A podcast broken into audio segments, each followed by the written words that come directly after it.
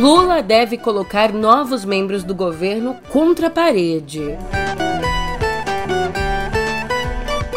E ministérios da Justiça e da Defesa entram em acordo sobre o que fazer com bolsonaristas nas portas dos quartéis.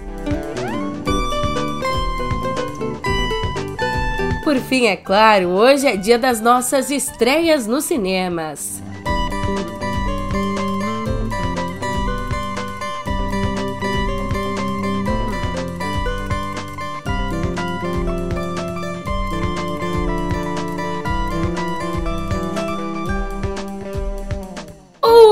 Ótimo dia, uma ótima tarde, uma ótima noite para você. Eu sou a Julia Keck e vem cá, como é que você tá, hein? Eu só te digo uma coisa nessa quinta, dia 5.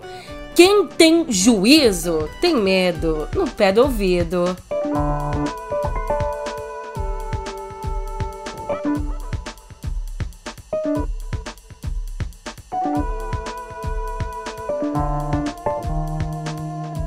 Amanhã o presidente Lula tem a primeira reunião ministerial dele, só que, longe de ser um evento protocolar de começo de governo, o encontro vai ser uma enquadrada aos novos membros da gestão que se animaram demais com os cargos e acabaram dando declarações que não estão alinhadas com os planos do presidente, ou também uma enquadrada naqueles que se envolveram em polêmicas. E não foram poucas, não. E ó, Lula pretende ser claro e direto, mandando o recado que Todos os anúncios e sugestões de políticas vão precisar do aval do Planalto. Com isso, além de mostrar unidade, o governo quer, é claro, evitar desgastes. Mas, Julia, que bobeiragens já foram ditas? Uma recente para você aqui. Numa entrevista, a ministra da Mulher, Cida Gonçalves, disse, por exemplo, que qualquer legislação sobre o aborto que supostamente for votada pela atual composição do Congresso teria mais retrocessos que avanços, o que provocou uma reação bastante grande do presidente do Senado, o Rodrigo Pacheco, aumentando os ânimos entre os poderes. O que eu tenho comparado é que com esse Congresso que nós estamos, possivelmente pouco se avance, muito pelo contrário.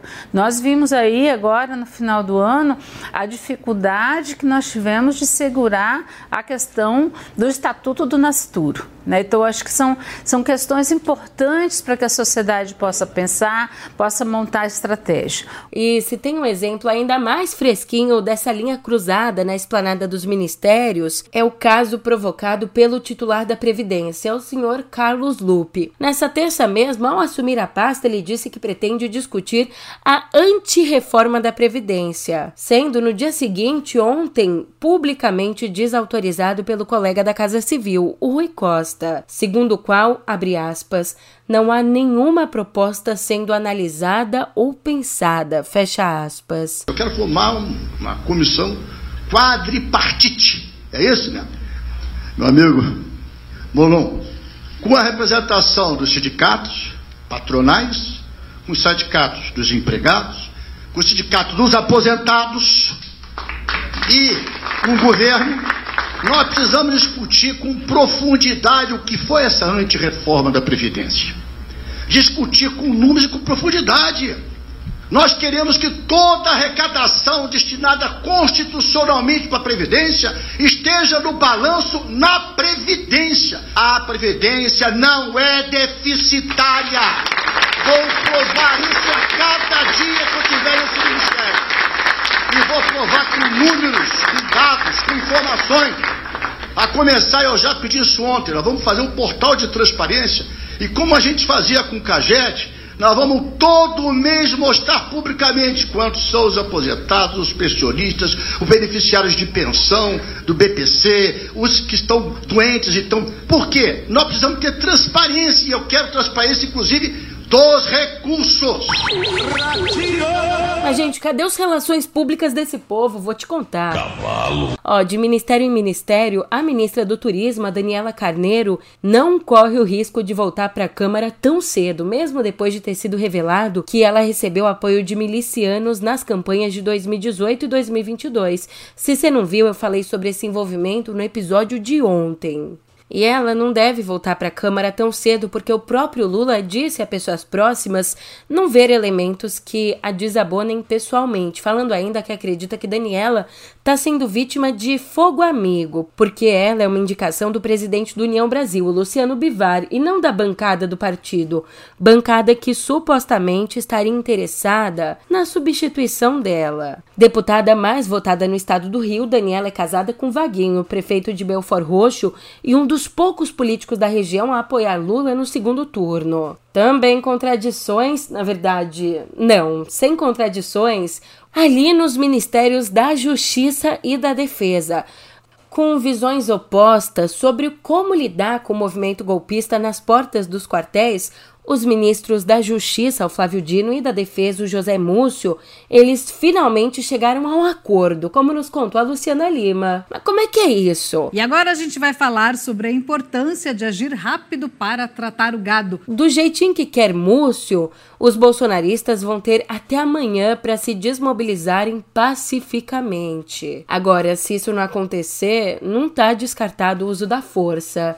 E esse caso, então, já é visto como um baita problema para o governo. Falando ainda nos golpistas fracassados em Vila Velha, no Espírito Santo, a turma caiu na real. O acampamento de bolsonaristas em frente ao 38º Batalhão de Infantaria do Exército começou a ser desmontado no dia seguinte à posse de Lula, mas Segundo as autoridades, a galera da moral e dos bons costumes deixou muito lixo e muita degradação na área, que faz parte do sítio histórico da Prainha e é protegida por lei.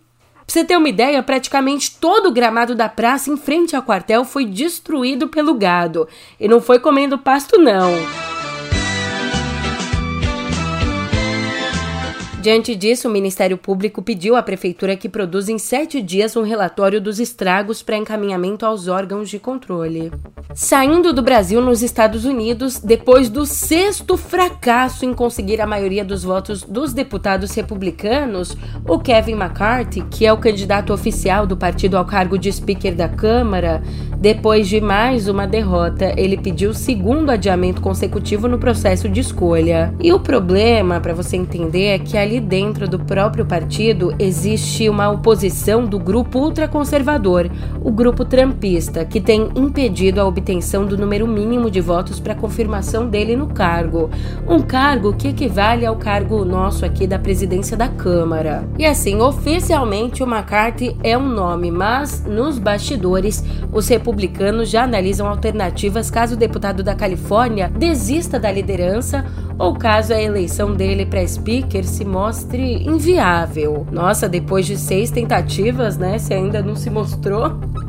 Enquanto isso, os democratas, eles estão deitando e rolando. A republicana Kate Kamak acusou os adversários de estarem bebendo durante a votação, ao que a jovem e reverente deputada democrata Alexandra Ocasio-Cortez respondeu: Quem dera se os democratas tomassem uma dose a cada vez que McCarthy perde um voto, já estaríamos inconscientes.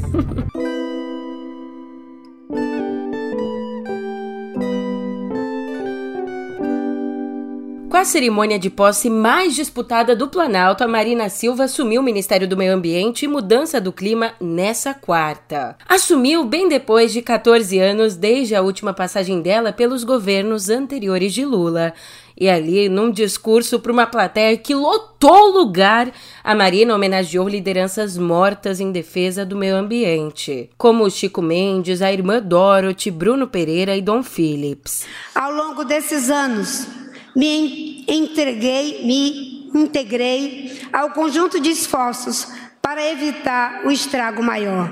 Desmatamento descontrolado, terras indígenas e unidades de conservação a mercê do crime ambiental. Lideranças ambientalistas, indígenas e tradicionais sendo assassinadas. A morte cruel do indigenista e servidor público Bruno Pereira, junto do jornalista britânico Dom Philip e do líder indígena Jonildo Oliveira Guajajara, representando centenas de outros, aos quais quero fazer aqui a minha homenagem. Infelizmente, são símbolos de é, tristes desse período recente. Ainda, a ministra não teve nada de papas na língua e criticou a gestão ambiental do governo Bolsonaro, a que chamou de completo desrespeito. O que vivemos nesses anos que se passaram foi um completo desrespeito pelo patrimônio socioambiental brasileiro. Povos indígenas, quilombolas, sofreram a invasão de suas terras e territórios. Nossas unidades de conservação foram atacadas por pessoas que se sentiam autorizadas pelo mais alto escalão do governo. E ela também anunciou a criação de novas secretarias, como a de Bioeconomia para geração de emprego e renda e a Secretaria de Segurança Climática. Passando então do meio ambiente para outro prédio ali da esplanada, o Ministério da Saúde recomendou a dose de reforço do imunizante da Pfizer contra a Covid para crianças entre 5 e 11 anos. Antes, essa dose a mais, essa dose adicional era indicada só para os maiores de 12 anos. E uma nota técnica assinada no último dia 30 e divulgada nessa quarta sugere ainda uma nova aplicação por conta exatamente da redução da resposta imune da vacina e por conta também, é claro, da circulação de novas variantes. E aliás, antes disso, a Anvisa também já tinha aprovado o reforço para esse público no mês passado. Ó, essa aqui. essa aqui eu até tentei pular, mas não deu certo, não. Eu acabei escorregando aqui. Na nossa vizinha Argentina, o governo de Buenos Aires virou alvo de críticas da oposição porque gastou 500 milhões de pesos, ou melhor, 15 milhões de reais. Sabe para quê? Para comprar lubrificante. Epa! esse lubrificante mesmo que você está pensando aí. Foi gasto todo esse dinheiro na compra de lubrificante para ampliar o programa chamado Assemituyo, que traduzindo significa faça-me seu. Ah, deixa eu até ficar quieta aqui, falar baixo, para não dar ideia para as Forças Armadas, você sabe, já veio aí prótese peniana, Viagra, Jorge Cajuru me entende. Esse é meu patrão! falando sério agora, vou até me recompor aqui. Falando sério, eu te conto que Cabo Verde vai ser o primeiro país a batizar um estádio de futebol com o nome do Rei Pelé. A homenagem acontece depois do presidente da FIFA, o Gianni Infantino, pedir que cada país tenha pelo menos um estádio com o nome do maior jogador de futebol de todos os tempos. O anúncio de Cabo Verde foi feito pelo primeiro-ministro do país, o José Ulisses Correia e Silva, foi feito ali nas redes sociais. Lembrando que o Pelé nos deixou, que o Pelé morreu por conta de um câncer no cólon.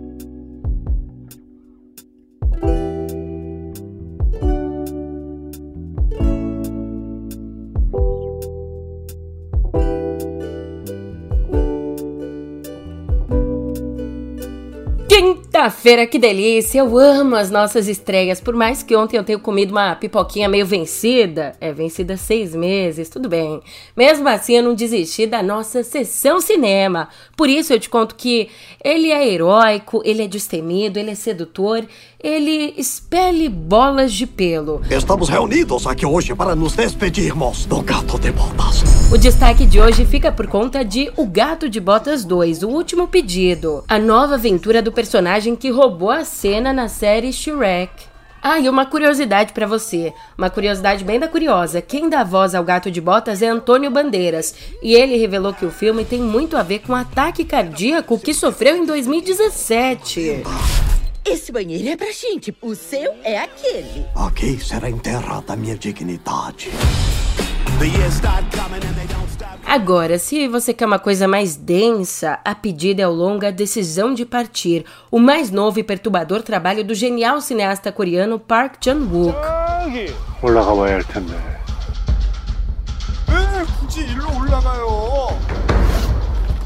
O filme conta a história de um detetive que se envolve com a principal suspeita do crime que ele investiga. E um detalhe: ela, uma cuidadora de idosos, é suspeita de ter matado o próprio marido. E por fim, temos também o longa Emily, uma biografia sobre a vida de Emily Brontë, autora genial de um dos maiores clássicos da literatura mundial, o Morro dos Ventos Uivantes, e ao mesmo tempo uma jovem rebelde que morreu cedo demais, aos 30 anos. You know I don't like to meet new people. What do you want to do? Do you think I could be a writer? I have lots of stories.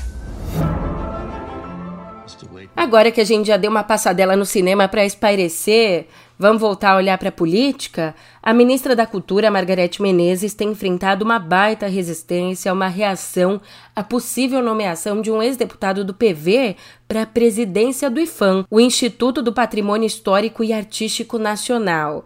A gente está falando aqui do Leandro Graz, e essa seria uma indicação estritamente política, que acomodaria o PV no segundo escalão do governo Lula. E diante da possível nomeação, o próprio Fórum de Entidades em Defesa do Patrimônio Cultural Brasileiro divulgou um manifesto contra a escolha. Margarete se pronunciou sobre isso dizendo, abre aspas, já tomei conhecimento do manifesto, ainda vou avaliar tudo. Quero conversar muito e ouvir muita gente antes de decidir. Fecha aspas. Ou seja, falou, falou e não disse nada. E uma despedida aqui. Morreu na noite de terça, aos 50 anos, a cantora e compositora Rita de Cássia, uma das mais importantes artistas de forró do Brasil. Ela estava internada em Fortaleza para tratar de uma fibrose pulmonar. Além do sucesso como artista solo, ela compôs mais de 500 canções interpretadas por nomes populares do forró, como Frank Aguiar e Aviões do Forró. Enquanto isso, lá fora, presa desde 17 de dezembro por participar participar de protestos contra a ditadura islâmica do Irã, a atriz e ativista Taraneh Ali Dosti foi liberada ontem depois de pagar uma fiança que equivale, aqui no nosso dinheiro, uma fiança que equivale a 1 milhão e 300 mil reais. Por lá, você sabe, o regime de Teherã vem reprimindo com violência manifestações que foram desencadeadas pela morte em setembro da jovem Massamine, que acabou presa por não usar o véu islâmico do jeitinho com que as leis religiosas do país determinam e, portanto, acabou morta ainda presa. Ainda no cenário internacional, sabe quando um país literalmente rouba as riquezas do outro? Isso te soa familiar? Sabe quando a gente fala de pilhagem? Então, um desses casos mais famosos promovido pelo antigo Império Britânico pode finalmente estar perto de um desfecho. Isso porque o Museu Britânico e o governo da Grécia reconheceram pela primeira vez que estão negociando o retorno de pelo menos parte dos mármores do Partenon, o mais importante templo clássico de Atenas. Mármores que foram retirados ilegalmente e levados para a Inglaterra em 1832 por um diplomata britânico. Inclusive, um acordo chegou a ser anunciado na semana passada, mas foi negado pelo governo grego por conta de um impasse. É que o museu, o mais importante do Reino Unido, quer que as peças sejam emprestadas ao país de origem delas, a Grécia, enquanto a Grécia em si exige a devolução formal do patrimônio. Que isso, você rouba e depois quer emprestar para o dono? Não faz muito sentido, né?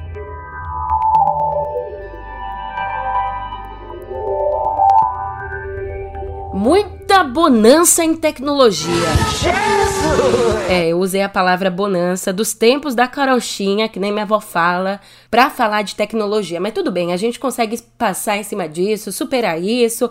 A gente consegue porque algo muito maior bate a porta. A edição de 2023 da CES, a maior feira de tecnologia do mundo, acontece a partir de hoje em Las Vegas, nos Estados Unidos. Mas antes mesmo de começar, algumas empresas já estão apresentando aí produtos e soluções que vão chegar ao mercado no futuro próximo. A gente tem como exemplo uma empresa japonesa que revelou uma almofada robótica que contrai e expande para ajudar na respiração de quem usa o produto, oferecendo o que chama de uma experiência de conforto. Basicamente, é uma almofada que cresce e diminui para ajudar na inspiração e na expiração. É basicamente isso. Outra companhia, a L'Oréal, anunciou um protótipo de uma impressora que aplica maquiagem no rosto sozinha. Também está sendo anunciado um equipamentinho que funciona, olha só que interessante, funciona como um tradutor de choro de bebê, que usa a inteligência artificial para reconhecer o choro dos nenenzinhos, diferenciando quando é que é um choro de fome, um choro de sono, fralda suja e tudo mais. Já a famosa LG apresentou a nova linha de TVs dela, uma linha que tem telas gigantes e novidades como um painel sem fio de 97 polegadas. Ah, e tem até um dispositivinho que você coloca ali dentro do vaso sanitário e dentro da privada, né, pra gente ser claro aqui, Você coloca lá e ele lê a saúde do seu xixi. Só faltou apertar a descarga, né? Tô te falando, as máquinas ainda vão dominar o mundo. Enquanto a gente avança tanto, mas tanto em alguns setores, ainda tem empresa malandra querendo violar a lei. Vou te contar. A Comissão de Proteção de Dados da Irlanda mutou a meta em quase 400 milhões de euros por, de acordo com o órgão, é claro, violar os regulamentos europeus de proteção de dados. A empresa teria violado, abre aspas, suas obrigações de transparência e usado uma base jurídica errônea para o processamento de dados pessoais para fins de publicidade personalizada. O valor da multa é referente a infrações relacionadas tanto ao Facebook como ao Instagram e também ao WhatsApp. E, meu filho, a galera tá trabalhando. O ano de 2023 é mais ou menos, né? Só algumas pessoas, porque. Ai, ai, não é pra fazer piada aqui não. O ano de 2023 mal começou e a bruxa já voltou a trabalhar. Tá solta e por isso as demissões em massa já voltaram a acontecer nas Big Techs. De acordo com agências internacionais, as demissões na Amazon devem afetar 17 mil funcionários, 70% a mais do que a empresa planejava inicialmente. Inclusive, muitos desses funcionários já foram informados ou demitidos em dezembro, a maioria da área corporativa. Já a Salesforce, dona do Slack, anunciou ontem que vai cortar 10% da força de trabalho e que vai fechar alguns dos escritórios como parte de uma reestruturação. E eu também preciso me reestruturar, porque você sabe, eu gravo esse podcast de madrugada, então eu tô indo nessa, colocar meu sono em ordem, dormir o sono dos justos, mas amanhã a gente se vê por aqui. Até lá. Dormi nada, ainda tem que editar.